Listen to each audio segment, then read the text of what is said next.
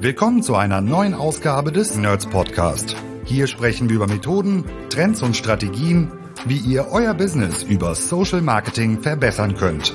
Von Facebook bis LinkedIn, von E-Com über Lead-Generierung bis Brandbuilding, von B2C bis B2B.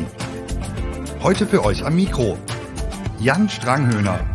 Dann drücke ich auf Start und sage herzlich willkommen zu einer neuen Ausgabe Nerds Podcast. Nach einer kurzen Sendepause im Februar sind wir wieder live auf Sendung. Es ist viel passiert, ein, ähm, glaube ich, für alle sehr dynamischer Start ins Jahr mit einer aktuellen Lage, bei der jeder auch natürlich sich ähm, Gedanken macht, ähm, wie es in den nächsten Wochen und Monaten so weitergehen wird. An dieser Stelle ähm, werden wir uns einem Thema widmen, das euch Inspiration und äh, Motivation gibt, ähm, euch auf ein bestimmtes Thema zu fokussieren. Denn unser Titel der Folge heute lautet voller Fokus auf Creative Update aus dem Kampagnenmanagement.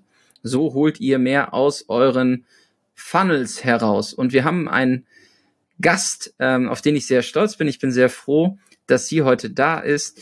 Wir haben zu Gast die liebe Ann-Kathrin Edelhoff. Grüß dich, Ann-Kathrin. Hi, Jan. Vielen Dank, dass ich heute dabei sein kann. Ich freue mich. Das ist dein allererster Podcast. Ja. kann ich mir kaum vorstellen. Krass. Die liebe Ann-Kathrin hat ähm, eine Historie, eine Vergangenheit auf Plattformseite, hat bei Facebook in Dublin gearbeitet im Agency-Team und ist nunmehr seit äh, ja mehr als einem Jahr Gründerin der Agentur Strive und unterstützt Kundenprojekte. Also erst bei Facebook gearbeitet, jetzt selber im Markt unterwegs. Wie krass ist der Unterschied? An Kathrin. Ja, genau. Also du, du sagst es äh, erst auf Plattformseite bei ehemals Facebook, äh, jetzt Meta gearbeitet. Ähm, dann habe ich vor ungefähr einem Jahr meine Performance-Agentur Strive gegründet, ähm, mit der ich Kunden im Bereich Social Media natürlich ähm, betreue. Ähm, das heißt alles rund um Kampagnenmanagement, Strategie und auch Creatives. Ähm, der Unterschied ist äh, da. Beide Seiten sind äh, super spannend aus meiner Sicht. Ähm, bei Facebook oder Meta ähm, hatte ich natürlich eine sehr, sehr hohe Flughöhe und es war einfach extrem spannend, ähm, auch so einen Blick hinter die Kulissen zu werfen. Ne? Ähm, wie entsteht eigentlich alles? Ähm, wie entstehen die Features, ähm, Policies? Was steckt hinter dem Algorithmus? Ähm, also einfach so ein bisschen äh, einen Hintergrund zu bekommen, was steckt eigentlich hinter so einer riesigen Plattform. Und ähm, jetzt auf Agenturseite ist man natürlich viel näher ähm, an der Praxis auch, viel näher am Kunden, viel näher am Markt. Ähm, was äh, natürlich äh, so die ein oder andere Hürde dann bei den ein oder anderen Bugs äh, auch auf sich birgt, ähm, was man dann früher vielleicht nicht ganz so gesehen hat. Ähm, aber es ist auf jeden Fall beides spannend und ich bin froh, die Entscheidung getroffen zu haben. Spannend, vor allem, weil du ja jetzt einfach dann auch im Maschinenraum an den Kampagnen werkelst und einmal so einen kompletten Perspektivwechsel hast, äh, beide Seiten kennst. Ähm, was natürlich auch immer spannend ist für unsere Zuhörer und Zuhörerinnen, ähm, die, die dich jetzt noch nicht kennen. Ähm, du hast auf Konferenzen schon gesprochen, du bist ähm, irgendwie sehr umtriebig auch in dem Bereich. Es ist dein erster Podcast, wie wir eben äh, schon gesagt haben. Gib, führ uns mal mit, was hast du so für Kunden, aus welchen Bereichen kommen die Kunden, damit wir so, ein, so, ein, so eine Vorstellung haben, mit was für Geschäftsmodellen und Herausforderungen du dich auch auf Kundenseite tagtäglich ähm, so rumschlägst. Ja, genau. Ähm, wir sind jetzt tatsächlich ja schon äh, zwei. Ähm, wir haben Anfang des Monats äh, Zuwachs im Team bekommen, worauf ich mega stolz yeah. bin und mich voll freue. Genau. Ähm, also es, es wächst und gedeiht. Ähm, und du hast gefragt nach den Kunden. Also wir haben uns ähm, tatsächlich ganz bewusst ähm, auf E-Commerce-Brands fokussiert und betreuen auch einige Kunden im Bereich App-Install, also App-Kunden, mhm. ähm, wie zum Beispiel die Social-Media-App Jodel mhm. und ähm, genau ansonsten eben sehr, sehr viele ähm, E-Commerce-Brands. Ähm, da gehört zum Beispiel Beatrop ähm, dazu. Das ist für die, die es noch nicht gehört haben, eine Marke für Bienen-Superfoods. Ähm, so Propolis Gelee Royal. Ähm, die haben auch neulich Funding von Judith Williams bekommen. Mhm. Ähm, das heißt auch ein äh, aufstrebender Stern und macht mega Spaß, äh, mit denen zu zu arbeiten. Und ja, genau, haben aber auch sonst ganz viele Kunden so im Bereich Kosmetik, Fashion, Schmuck, Accessories, ähm, Rucksäcke ähm, und was man eben sonst noch alles so im E-Commerce vertreibt. Der bunte D2C-Strauß. Ganz genau. ja, stark. Du hast auf Plattformseite natürlich auch immer als allererstes dann mitbekommen, äh, wenn es um das Thema Veränderungen geht. Ähm, jetzt betreust du Kunden und Projekte, bei denen du auch sicherlich Veränderungen spürst, die auf Basis von unterschiedlichen Entwicklungen zustande gekommen sind. Die Veränderungen, die man jetzt in den letzten Monaten merkt, sind prägnant. Wir wissen alle um die Themen, die mhm. uns alle umtreiben, das Thema iOS, Signal Loss ähm, und unterschiedliche Veränderungen, die äh, unsere tägliche Arbeit beeinflussen. Eine ganz aktuelle Entwicklung, die ihr, wenn ihr jetzt zuhört, vermutlich ähm, schon in euren Ads oder in euren Ad-Accounts gesehen habt, ist die Entwicklung, dass zum 17.3. Ähm, der Wegfall von vielen ähm, Interessenstargeting-Optionen im äh, Ads Manager wegfällt. Das heißt, Meta ähm, führt hier eine stärkere Konsolidierung des detaillierten Targetings ein. Eine weitere, das ist nicht das erste Mal, dass das passiert, aber ähm, uns erreichen natürlich auch immer wieder Fragen von Zuhörerinnen und Zuhörern. Unter anderem halt, wie erreiche ich denn weiterhin die richtigen Nutzer, ohne dass ich selber das Targeting anwenden kann? Weil, Ankatrin, unsere Folge ist ja das Thema Kampagnenmanagement und äh, Aufbau von Funnel. Wenn ich jetzt gar nicht mehr selber bestimmen kann oder nicht mehr so, so detailliert, ähm, welche Nutzer ich entsprechend spezifisch ähm, erreichen möchte, wie kann ich denn dann selber noch Eingriff nehmen, um die vermeintlichen Streuverluste so zu minimieren, dass meine Kohle da wirklich effizient eingesetzt ist, ähm, wo ich es gerade auch ähm, ausgebe? Das ist eine sehr, sehr gute Frage und werde ich tatsächlich äh, auch sehr oft von äh, Kunden gefragt. Ähm,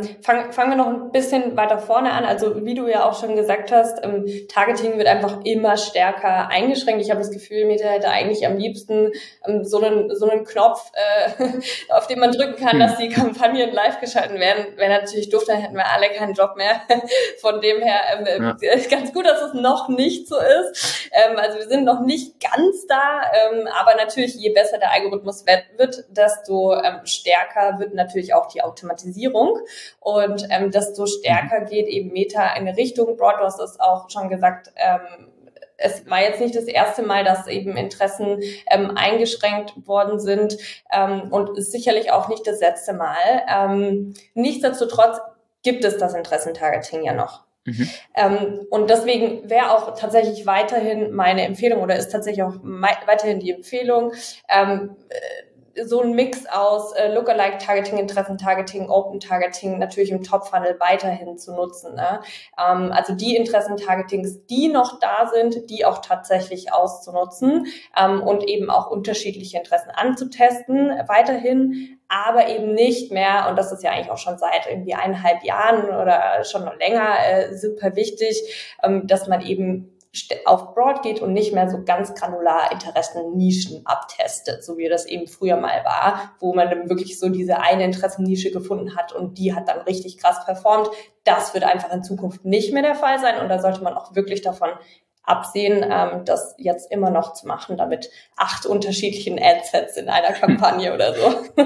genau. Die alle durch die Lernphase müssen. Genau, die alle durch ja. die Lernphase müssen und keiner kommt mehr raus.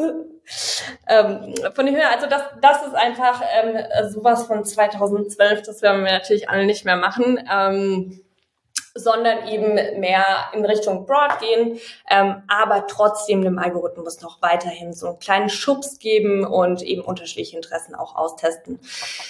Genau, was aber dadurch natürlich immer, immer wichtiger wird, in der Vergangenheit schon wichtig war und jetzt einfach noch wichtiger wird, ist das Creative. Mhm. Und du hast gefragt, wie erreiche ich weiterhin richtigen Nutzer, ohne dass ich detailliertes Targeting anwende? Und das ist tatsächlich genau die Antwort. Also wirklich ähm, noch viel stärker den Fokus auf Creative zu legen, weil das ist am Ende eben auch das, was der Nutzer sieht. Mhm. Den interessiert ja nicht, was habe ich jetzt für ein Targeting eingestellt. Das bockt den Nutzer nicht, der sieht das nicht ähm, sondern der Nutzer sieht am Ende nur das Creative und reagiert auch nur auf dieses Creative. Von dem her ist das der größte Hebel, den wir aktuell haben. Und wir können natürlich die Targetings, die wir vorher genutzt haben, also wenn es jetzt zum Beispiel ein Sustainability Targeting ist, das können wir über das Creative natürlich weiterhin spielen. Das heißt, wir nehmen, wenn die Sustainability-Interessen jetzt nicht mehr drin sind, mhm. dann können wir trotzdem das Creative eben auf Sustainability ausrichten mhm. und der Algorithmus erkennt dann, für wen ist das interessant, weil jemand eben zum Beispiel drauf klickt oder im Nachgang dann kauft und spielt es dann anhand dieser gesammelten Daten an die richtige Zielgruppe aus. Das heißt, ich mache über mein Creative eigentlich weiterhin das mhm. Targeting. Was halt super spannend ist, weil du hast halt immer noch eine granulare Zielgruppenansprache, nur du steuerst die Granularität auf einer anderen Ebene. Ne? Nur weil der, genau. weil der Algorithmus jetzt irgendwie smarter ist oder besser ist als andere Maschinen, heißt es halt immer noch nicht, dass ich irgendwie mit ein und demselben Werbemittel, was so eine One Size Fits All alle anspricht, irgendwie ähm, nur weil die Maschine jetzt gut ist, ähm, irgendwie ähm, da Bäume ausreiße. Das heißt für euch, alle, die jetzt zuhören, die Anforderung wird zukünftig sein, ich brauche deutlich, deutlich, deutlich, deutlich mehr Werbemittel und ich bin extrem limitiert, wenn ich am Anfang der Kampagne ein festes Set an Creatives habe und da nichts mehr nachschieben kann, äh, weil ich gar nicht weiß, ob ich tatsächlich alle erreiche und ähm, auch nicht darauf reagieren kann, weil wenn Meta Pattern erkennt, die auf Basis von Creatives irgendwie ähm, Rückschlüsse zulassen, wer denn die entsprechende Zielgruppe ist, ähm, da muss ich das natürlich auch so ein bisschen challengen und da werden wir gleich auch im Detail drauf eingehen. Aber Creative ist der wichtigste Hebel. Das ist das Narrativ der Plattform, das ist das Narrativ im Markt. Beschäftigt euch mit dem, was die Leute sehen. Das war noch nie unrelevant, weil ihr findet in einer Umgebung statt, die ist laut, da passiert viel, ihr braucht die Aufmerksamkeit der Leute, aber es ist eben nicht nur die Aufmerksamkeit der Leute, sondern es ist eben auch die Möglichkeit, dass die Plattform versteht, was ist auf dem Bild zu sehen, was steht da drauf, wie reagieren die Menschen drauf und das alles hat Einfluss darauf, wen ihr am Ende mit eurer Kampagne erreicht. Ja, ganz genau. Wenn wir jetzt sagen, ähm, das Narrativ ist, wir haben weniger Targeting-Optionen, du hast das eben so schön gesagt, ne? noch ist es unser Job, auch die Kampagnen zu schalten. Äh, der liebe Flo sagt immer, ja, dann gibt's den ROAS-Knopf und dann drückst du irgendwie drauf und äh, die Kampagne ist fertig und du musst mir eigentlich nur noch den Content ähm, zu, äh, zuliefern. Ganz an dem Punkt sind wir noch nicht, das hattest du ja eben auch gesagt aber es ist absehbar, dass mit zunehmender Automatisierung und auch besserer Datenlage und sehr viel Power im Bereich KI, Bilderkennung und Videoerkennung, ähm, diese Automatisierung irgendwann an einem Punkt ist, dass Creative der einzige Hebel ist, um zu skalieren dann an der Stelle. Genau. Was funktioniert denn bei dir aktuell im Bereich Creative besonders gut? Gibt es da irgendwie so Evergreen Creative Formate, die du immer wieder mitnimmst, wo du sagst, die funktionieren vom Aufbau her gut? Das sind irgendwo so Dinge, die in jedem Setup unabhängig vom Thema jetzt in in, in einem E-Commerce-Bereich funktionieren können. Nimm uns doch mal mit, was so deine Evergreen-Formate sind, weil du ja auch die Creatives für deine Kunden tatsächlich erstellst. Mhm. Ne? Also du machst ja nicht nur das Kampagnen Kampagnenmanagement, sondern du wirst ja auch noch kreativ äh, an der Stelle, dass du in die Umsetzung gehst. Was sind so die Formate, die immer funktionieren? Ich glaube, das, das Wichtigste aktuell oder auch grundsätzlich ist ähm, eigentlich natürlich Trust aufzubauen. Und ähm, aktuell, ähm, und dann muss man sich natürlich überlegen, okay, was sind jetzt Formate, mit denen ich immer am besten Trust aufbauen kann? Und aktuell sehe ich da tatsächlich User-Generated Content als wichtigsten Hebel. Ähm, weil wir ja eben auch mit ähm, Meta und auch also Insta mhm. eben eine Plattform haben, die sich immer stärker in Richtung Videoplattform entwickelt. Ne? Mhm. Also spätestens ähm, als Reels quasi gelauncht wurde, sollte jedem klar sein, dass das irgendwie schon was, so eine kleine TikTok-Kopie ist, ähm, ähm, die da, die da gelauncht worden ist und ähm, es gibt ja auch in letzter Zeit einfach immer mehr Updates, die Videos ähm, favorisieren. Mhm. Ähm, und von dem her gehe ich schon auch ganz stark aus, dass die Narrative, die Facebook oder sorry, Meta ja schon seit keine Ahnung, drei Jahren oder so ähm, spielt, dass eben Video sehr, sehr wichtig ist, jetzt auch tatsächlich dann in der Performance ähm, Realität wird, was ja lange nicht war. Lange war es ja dann eher so, dass tatsächlich eigentlich die Stills bisschen besser funktioniert haben. Mhm. Und ähm, jetzt ist die Entwicklung, die ich hier gerade sehe, mit den ganzen Features, die eben neu gelauncht werden, tatsächlich, dass eben auch Shortform-Video-Content extrem gut funktioniert.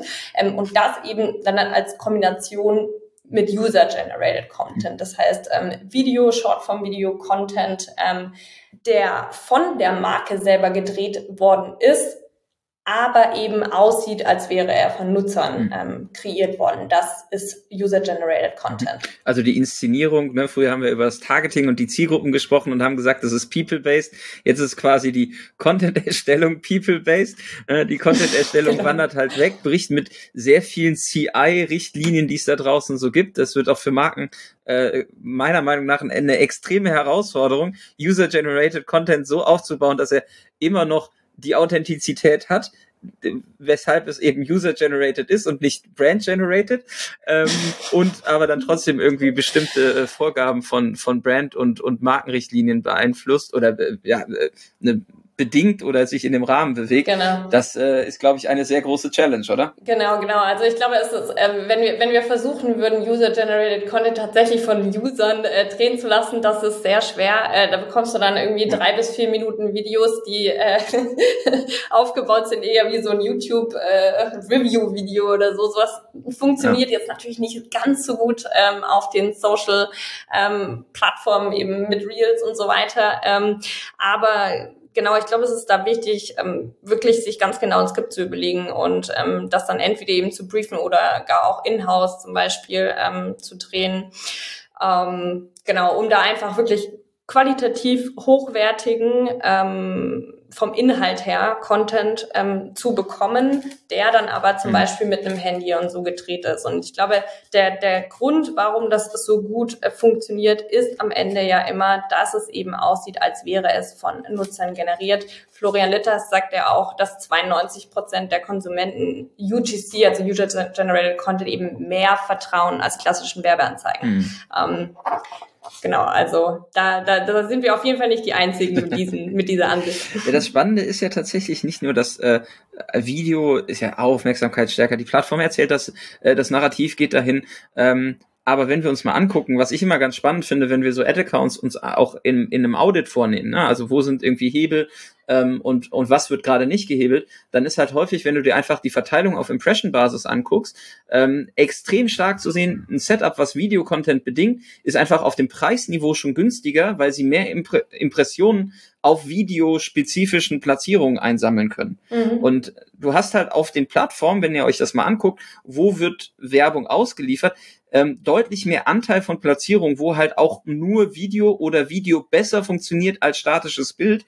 Und natürlich, wenn du mehr Inventar äh, zur Verfügung stellst als Plattform, die du mit Video bedienst, dann bedeutet das für euch auch einfach langfristig, dass ihr do zu deutlich günstigeren Preisniveaus die Reichweite einkauft. Ne? Ja. Und ähm, das ist halt was, was man ganz spannend sieht, auch wenn man mal so ein Setup von statisch zu Bewegtbild umbaut, wie sich das dann verhält, wo dann die Impressionen auf einmal generiert werden, weil dann ist es halt nicht mehr so feedlastig, sondern dann ist es mehr im Story-Bereich, ja. mehr im Real-Bereich. Da ist mehr Inventar, da scheinen Nutzerinnen und Nutzer aktiver zu sein, mehr Content zu konsumieren dadurch werden mehr Ad-Impressions generiert und das ja. äh, sorgt halt dafür, dass die Preise sinken. Also es hat auch tatsächlich eine technische Grundlage, wes weshalb Video gut funktioniert. Aber viele Marken, Ankatrin, tun sich ja super schwer, äh, mal mit dem Handy einfach drauf zu halten, irgendwie zu sagen, so, ich zeige jetzt mal das Produkt, äh, stell das mal vor oder auch einer Marke ein Gesicht zu geben, ne? weil die Gefahr ja ist immer so, was machen wir denn, wenn das Gesicht uns weg ist, ne, kündigt, nicht mehr uns zur Verfügung steht, auf einmal unfassbar viel Geld möchte, so, ne, also äh, du knüpfst natürlich dann auch deine Werbung an bestimmte Gesichter beispielsweise. Ja. Äh, was natürlich auch erstmal entschieden werden muss, dass das der richtige Weg ist. Meiner Meinung nach, ich gehe da voll mit, äh, ist der unausweichlich und du musst äh, Personen haben, die über dich sprechen oder halt dir Content Creator einkaufen. Ja, ja, definitiv. Ähm, ich glaube, das ist einfach so die neue Art auch ähm, auf den Plattformen zu kommunizieren und es war schon immer gut, ähm, mit neuen Bewegungen mitzugehen, da auch ähm, einer der ersten zu sein, ähm, die das adaptieren. Ähm, also ich denke, das ist auf jeden Fall der richtige Weg. Und wie du auch sagst, es hat auch irgendwie einen technischen Grund und gerade zum Beispiel splitte ich auch sehr viel Reels als Kampagnen mhm. aus. Also in, normalerweise würde ich quasi meistens All-Placement-Kampagnen machen, die quasi auf allen Platzierungen eben ähm, ausspielen. Aber es lohnt sich ähm, vor allem in bestimmten Segmenten ähm, aktuell sehr, wenn man tatsächlich auch einfach ähm, eine Kampagne baut, die nur auf Reels ausspielt und da dann eben User-Generated Content zum Beispiel ähm, nutzt, weil da die CPMs natürlich mhm. noch deutlich niedriger sind, weil wie du sagst, das mhm. machen noch nicht so viele Marken. Von dem her ist da die, die, der Wettbewerb eben noch nicht so hoch und die CPMs mhm. dadurch deutlich niedriger. Von dem her lohnt sich auf jeden Fall, das Ganze mal anzutesten und ähm, da einer der ersten zu sein, die das machen. Testen, testen, testen. Äh, also separate Reels-Kampagnen buchen, gucken, was da funktioniert. Äh, macht euch mit dem Format vertraut. Passt auf die Safe Zones auf. Äh, Reels sieht nochmal anders aus. Es gibt bestimmte äh, Elemente, die drauf liegen. Da müsst ihr äh, gucken, dass die da nicht äh, wichtige Punkte vom, vom Creative ähm, verdecken. Ja. Ähm, aber das Format äh, ist sicherlich geeignet, um angetestet zu werden und die Learnings lassen sich auch gut auf andere Plattformen wie beispielsweise TikTok übertragen oder umgekehrt. Ja. Ganz genau, ganz mhm. genau. Also ich glaube, da kann man auch einfach unterschiedliche Formate, die man auf den unterschiedlichen Plattformen eben nutzt, ähm, austauschen und einmal, einmal antesten. Aber wie du sagst, halt auch die Safe Spaces ähm, achten ist natürlich ziemlich wichtig. Sieht man immer wieder, dass das nicht ganz immer gemacht wird. Ja. Ähm, genau. Und natürlich auch ganz, ganz arg wichtig, ähm, für Sound Off optimieren. Das heißt, bitte unbedingt Overlays nutzen, weil in Reels zum Beispiel ähm, oder in Stories auch vor allem ähm, gibt es natürlich keinen Space, wo ich jetzt noch Text unbedingt hinschreiben kann. Deswegen ähm, unbedingt Overlays drüberlegen. Ähm, was auch super gut ähm, funktioniert bei Reels, ähm, merkt man ja auch, wenn man es organisch eben konsumiert, sind diese schnellen Cuts. Mhm. Das heißt, ähm, da unbedingt auch darauf achten, dass man einfach Cuts drin hat, Transitions drin hat, ähm, wenn das dann geht und ähm, die einfach so so schneidet, dass das fürs Auge anspruchsvoll ist, ähm, so dass man eben das dran bleibt und es Aufmerksamkeit stark ist.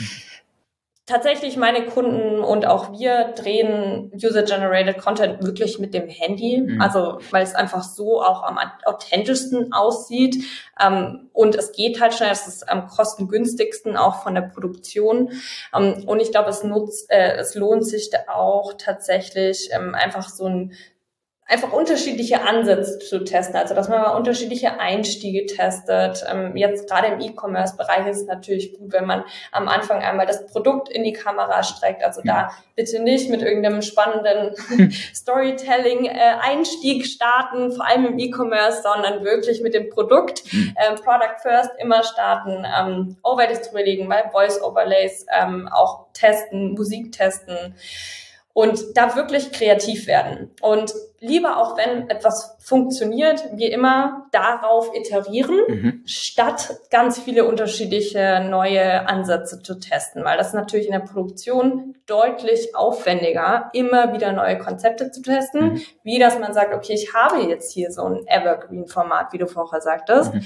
und baue da einfach ein paar Iterationen drauf, weil da weiß ich, dass das funktioniert. Dann, und dann hat man auf einmal Creatives, die ein Jahr, ein Jahr lang durchlaufen und funktionieren. ein, ein, Jahr lang durchlaufen und dann ganz viele weitere Optionen äh, oder Vari Varianten ja. eben hat, äh, genau zu dem Creative, genau. Mega spannend. Ähm, wenn wir jetzt sagen, okay, wir haben ein neues Narrativ, das Thema geht voll Richtung Creative und Visualisierung, Botschaften, granulare auf Zielgruppen abstimmen, ähm, wir haben jetzt Zielgruppen, die ja trotzdem sehr divers sind, unterschiedliche äh, Bedürfnisse haben. Wir müssen ja trotzdem der, der, oder das Funnel-Modell hatte ja immer zugrunde, dass man sagt, okay, wir, wir, wir hangeln uns so ein bisschen anhand der Customer Journey da ab oder ne, dahin, wo die Person gerade ist. Jetzt dreht sich das ja so ein Stück weit, weil wir sagen, okay, wir können nicht mehr genau definieren, wo die Person jetzt vielleicht gerade in der Customer Journey ist, sondern wir müssen gucken über Sprache und Ansprache und unterschiedliche Motivatoren, die Leute dort abzuholen, wo sie, wo sie sich gerade im Funnel befinden. Nur der Funnel ist halt kein technischer Tag mehr oder irgendein Pixel, sondern im Prinzip ein State of Mind. Also wo ist diese Person gerade gedanklich, wenn wir sie erreichen? Ähm, wie baut man das denn dann creative-seitig auf, so dass man ja seinen Funnel an der Stelle tatsächlich nicht mehr technisch über Tofu, Mofu, Bofu abgrenzt, sondern über Creatives? Ja, ähm, genau. Also ich würde, ich würde tatsächlich auch technisch noch weiterhin jedenfalls versuchen, erst über Tofu, Mofu, vielleicht dann auch Bofu ähm, abzutesten, aber eben nicht mehr so granular wie früher, also nicht mehr dann mit unterschiedlichen, ähm, ganz vielen unterschiedlichen Adsets, die alle sich von der Tageanzahl dann im Retargeting unterscheiden. Also das würde ich nicht mehr machen. Ähm, ich würde es trotzdem noch versuchen, tatsächlich über die unterschiedlichen ähm, Funnel-Stufen, aber wie du eben sagst, es gibt diese Grenzen nicht mehr so wie davor, weil wir gar nicht mehr tracken können, mhm. wer ist denn in welcher Funnelstufe. Also jedenfalls nicht mehr so genau mhm. wie früher.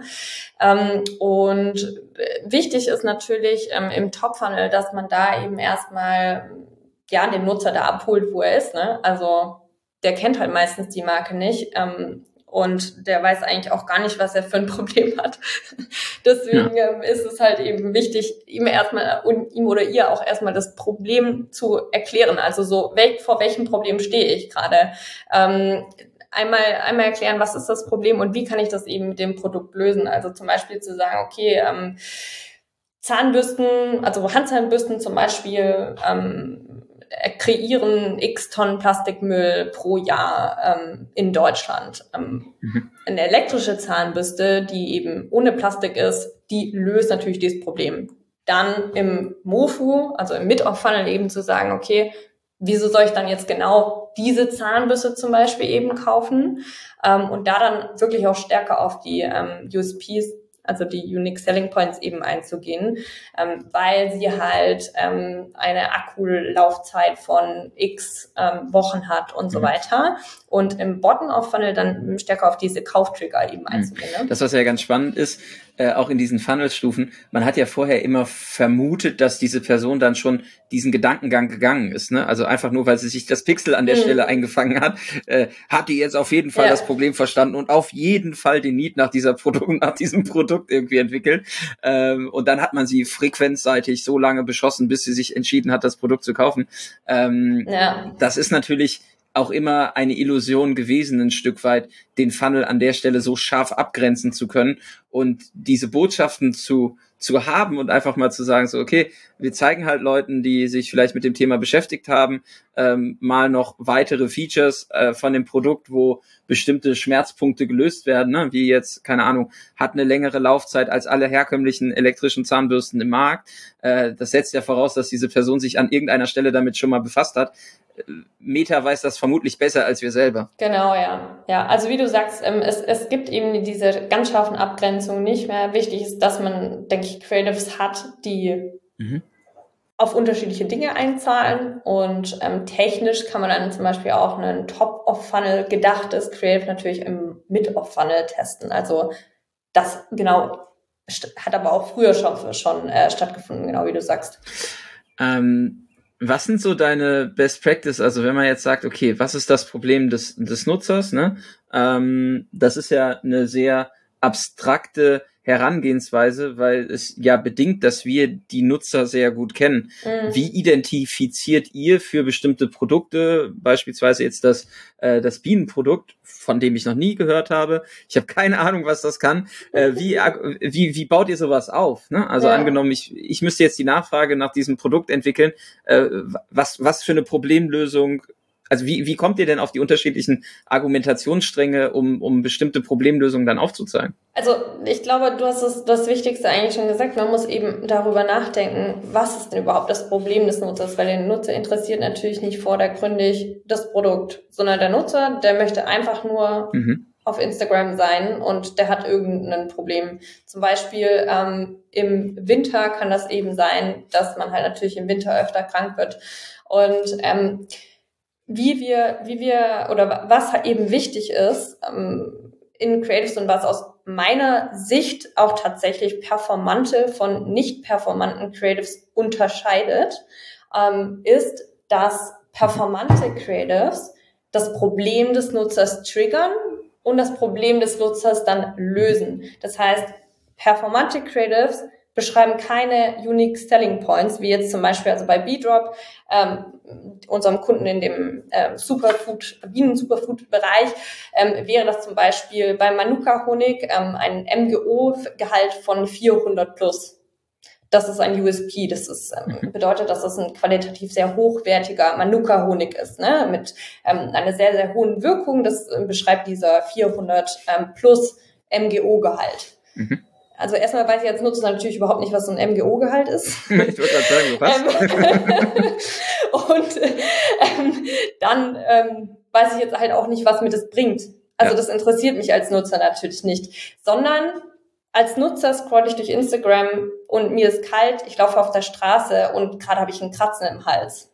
Mhm. Und deswegen ist es natürlich gut, den Nutzer dann so abzuholen und zu sagen, hey, du möchtest gesund durch den Winter kommen, statt ständig krank auf der Couch zu liegen, hol dir jetzt unser Manuka-Honig und gib deiner Gesundheit einen Boost. Und dann versteht er oder sie, versteht dann, aha, okay, der Manuka-Honig, der ist also gut, wenn ich im Winter gesund sein will, weil der mir nämlich hilft. Und danach kann ich ja immer noch auf die USPs eingehen und immer noch sagen, ja, okay, du guck mal, das liegt jetzt an dem MGO-Gehalt, dass eben mhm. dieser Manuka-Honig so hochwertig ist. Das heißt wirklich hier David Ogilvy sagt, you need to do your homework. Also wirklich ähm, zu überlegen, das sind die USPs, das sind die Eigenschaften ähm, des Produkts. Was sind dazu passend, aber dann die Probleme? Und da gilt es eben, und das ist ja auch der große, große Vorteil ähm, an Meta-Advertising, dass man testen kann, welche Problemstellungen, die ich anspreche, funktionieren eigentlich am besten. Für das Produkt. Ja.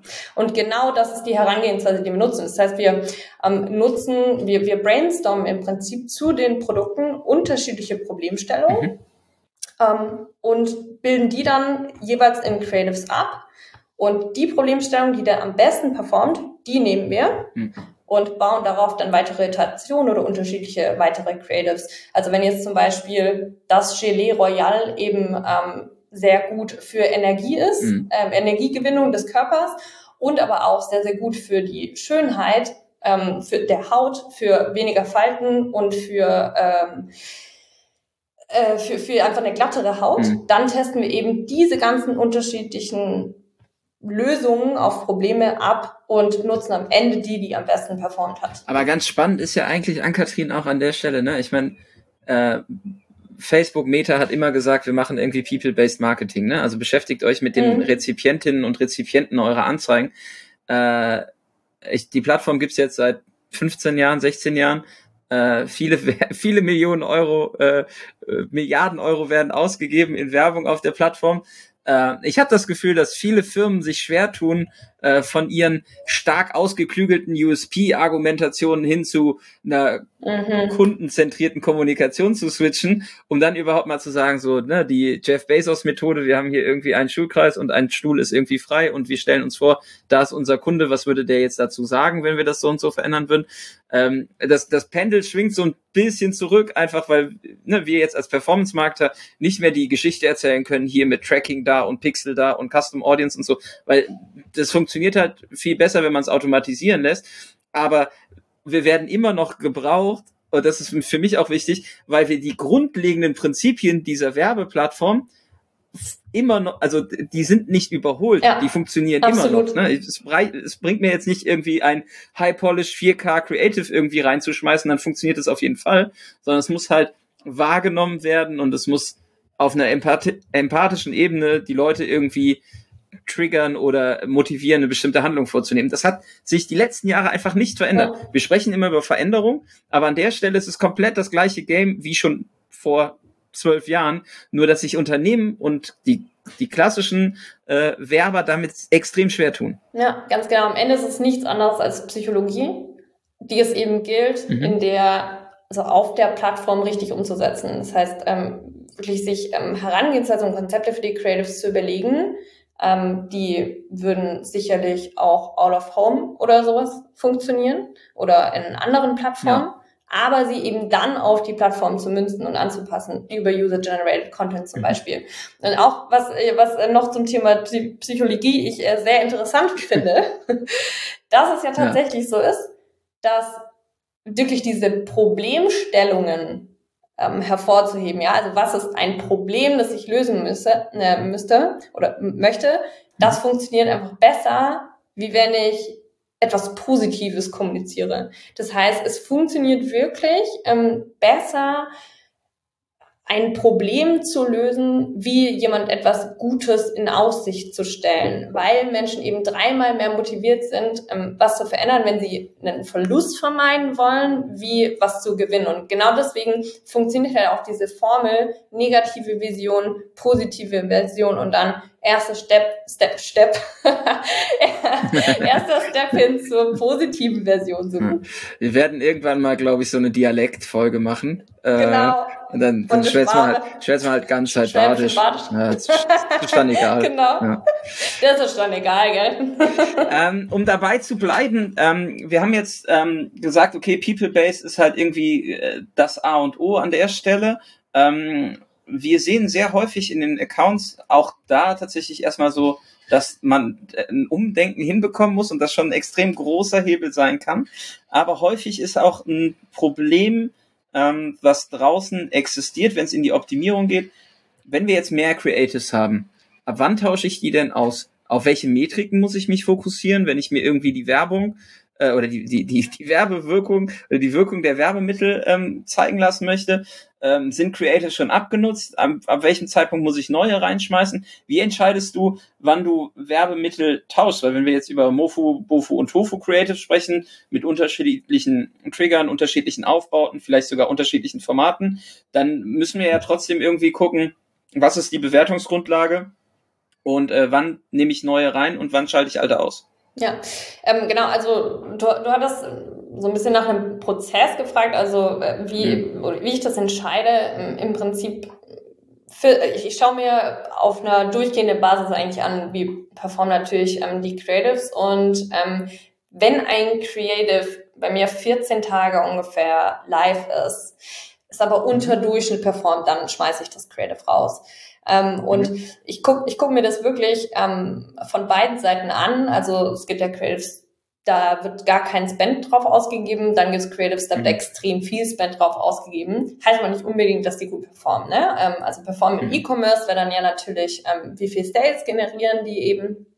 Ähm, und wenn jetzt ein Creative, was ja natürlich, äh, oder wenn jetzt ein Creative eben viel Spend bekommt, aber trotzdem einen ROAS unter eben den Durchschnittsrohrs des Accounts hat, ähm, oder dem Zielrohrs des Accounts hat, dann wird das Creative trotzdem ausgemacht. Das passiert ja tatsächlich ziemlich oft, weil es dann mhm. zum Beispiel so ein Us Against Them Creative oder so ist, das eben sehr, sehr stark polarisiert oder so äh, und man dann halt ganz viele Kommentare drunter hat, äh, was dann dazu führt, ähm, dass das ist ja viel Engagement und dann will der Algorithmus das natürlich auch stärker ausspielen. Das heißt, diese Kandidaten hat man tatsächlich sehr oft und, und die ähm, schalte ich dann, sobald die Performance eben schlecht wird, auch aus.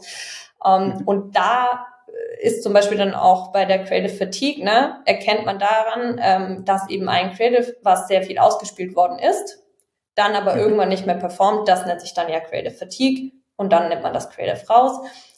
Gleichermaßen ähm, schneide ich aber auch von unten ab im Prinzip, wenn etwas keine Aus, also ein Creative keine Auslieferung bekommen hat, nach 14 Tagen oder teilweise auch schon nach sieben Tagen, es kommt immer so ein bisschen drauf an. Dafür gibt es nicht diese eine perfekte Regeln natürlich, ähm, aber so nach 14 Tagen ähm, wird das Creative dann ausgemacht, weil die Wahrscheinlichkeit, dass es danach irgendwann doch noch richtig gut ausgespielt wird und performt, einfach extrem niedrig ist, erfahrungsgemäß. Nee, die, die Frage, die, die ich mir dann direkt stelle, äh, wenn du halt äh, Always-On-Setups hast und die Sachen laufen lässt und du schaltest Sachen aus, buchst du dann neue äh, Werbemittel aus einer Testkampagne hoch, also dass du schon mal Sachen hast, die vorher angelaufen sind, oder schmeißt du komplett neue Creatives dann rein? Das kommt total auf Setup an und auch auf das Budget, das mhm. wir haben. Ähm, bei kleineren Setups mhm. habe ich keine Testing-Kampagnen, ähm, einfach weil mhm. der Kunde halt nicht 75 Euro daily für eine Testing-Kampagne hat. Ähm, bei großen mhm. Setups sieht das Ganze natürlich anders aus, wo wir dann wirklich so über zwei, drei, 4.000 Euro am Tag oder so sprechen.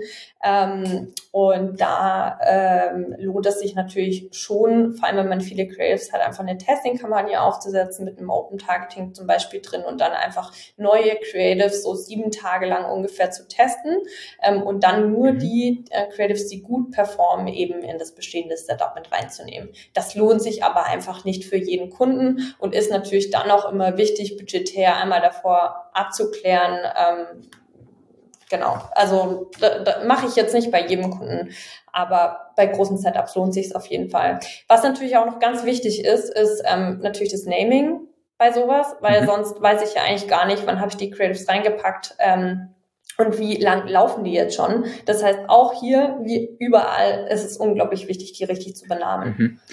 Ja, sonst, sonst wird's, das ist dann immer noch der Punkt, wo man sagt, ah, habe ich doch eine Person, die irgendwie Plan hat an dem Account arbeiten lassen oder ist einfach Wildwuchs. ne, so am Naming-Account ja. ist wie so die Handschrift oder so wie, die, wie so die, die, die, der Strich von einem Künstler oder von der Künstlerin, ne, wo man sagt, so, ah, okay, das ist halt jetzt nicht einfach so äh, reingeschmissen, sondern das hat, das hat halt schon Struktur. Äh, Gerade bei der Auswertbarkeit, genau. Thema Naming Convention, kann man, äh, pre kann man nicht oft genug predigen. Ähm, Ann-Kathrin, zum Schluss die Frage, ähm, wenn wir jetzt sagen, wir haben das Thema voller Fokus auf Creative, äh, Update zum Thema Kampagnenmanagement. Was sind die Hebel?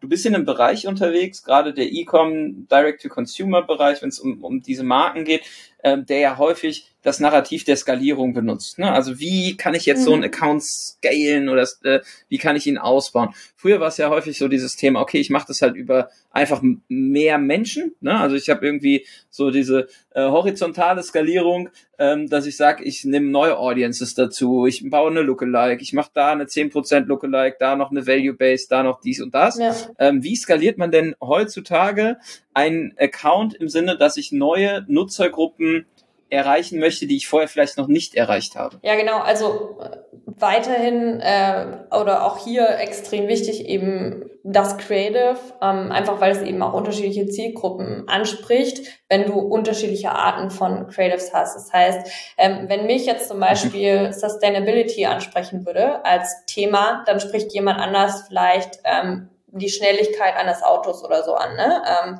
also wirklich einfach unterschiedliche mhm. Themen erstmal zu, zu spielen, unterschiedliche Problemstellungen.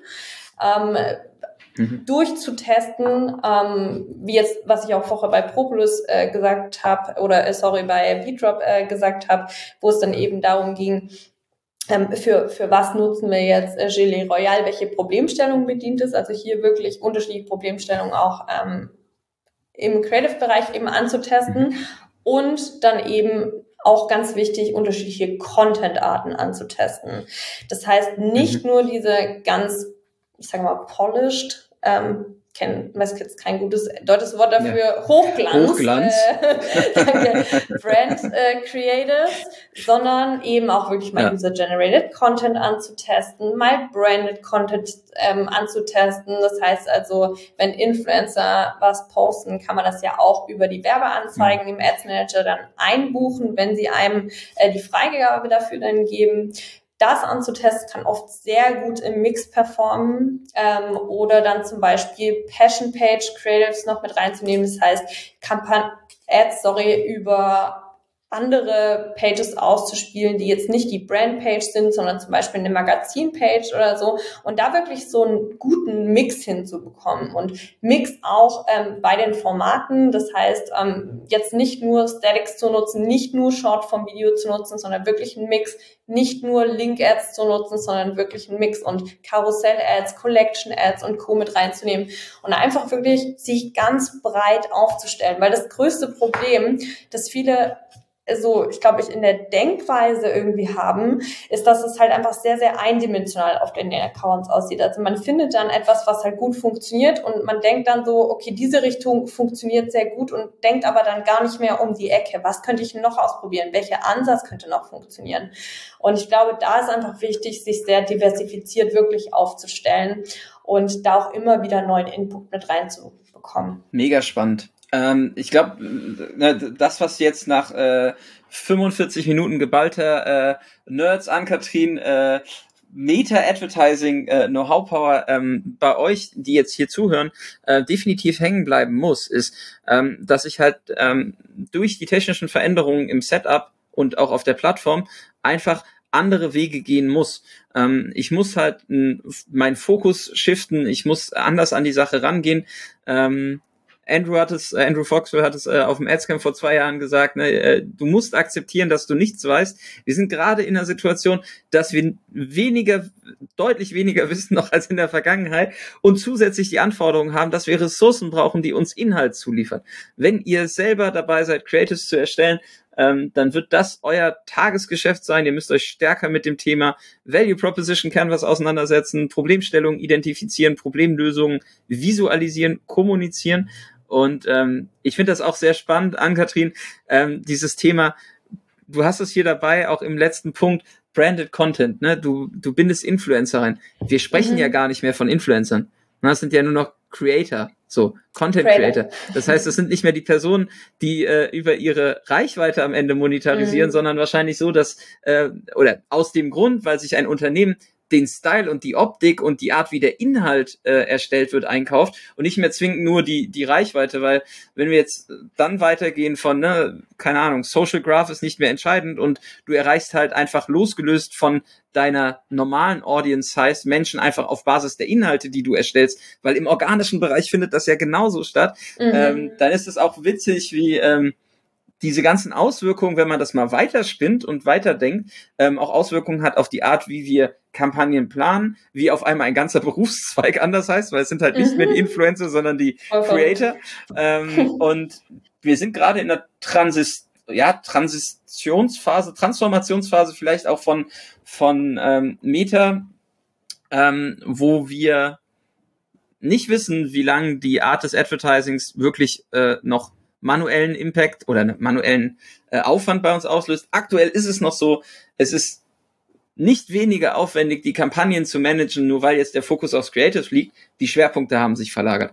Und das ist ähm, wichtig, dass das in euren Setups eben auch ersichtlich wird. Und wenn ihr für Kunden arbeitet, müsst ihr euren Fokus auf das Thema, welche Botschaft, welches Werbemittel, welches Format können wir weiterentwickeln und nicht, welche Zielgruppe äh, kann ich jetzt noch antesten, weil am Ende ist Meta deutlich schlauer, was Zielgruppensegmente angeht, als jede einzelne Interessenseinstellung, die wir irgendwie vornehmen könnten, weil wir über ein cooles Persona-Modell gestolpert sind oder so. Absolut. Ich hätte es nicht besser zusammenfassen können. Es ist mir ein Anliegen, weil ähm, wir reden sehr viel darüber und wir werden auch in den nächsten Folgen dieses Thema häufiger aufgreifen. Dir an dieser Stelle, Ann-Kathrin, erstmal viel, vielen, vielen Dank für diesen Deep Dive in das Thema, wie ähm, du auch von Plattformseite auf Kundenseite gewechselt bist und jetzt auch im äh, Jahr deiner oder im ersten Jahr deiner Selbstständigkeit diese Themen und auch diese Strukturen in Kundenaccounts erfolgreich implementiert hast. Äh, vielen Dank für den ganzen äh, Know-how-Transfer an der Stelle, den äh, ehrlichen, transparenten Einblick in die Art, wie du arbeitest und vielen Dank für deine Zeit. Es war dein erster Podcast, du hast das super gemacht. gerne, gerne, vielen Dank dir. Ähm, ich fühle mich geehrt, ähm, eingeladen gewesen zu sein und wie immer macht Spaß mit dir zu sprechen und ja, bis ganz bald. Danke dir.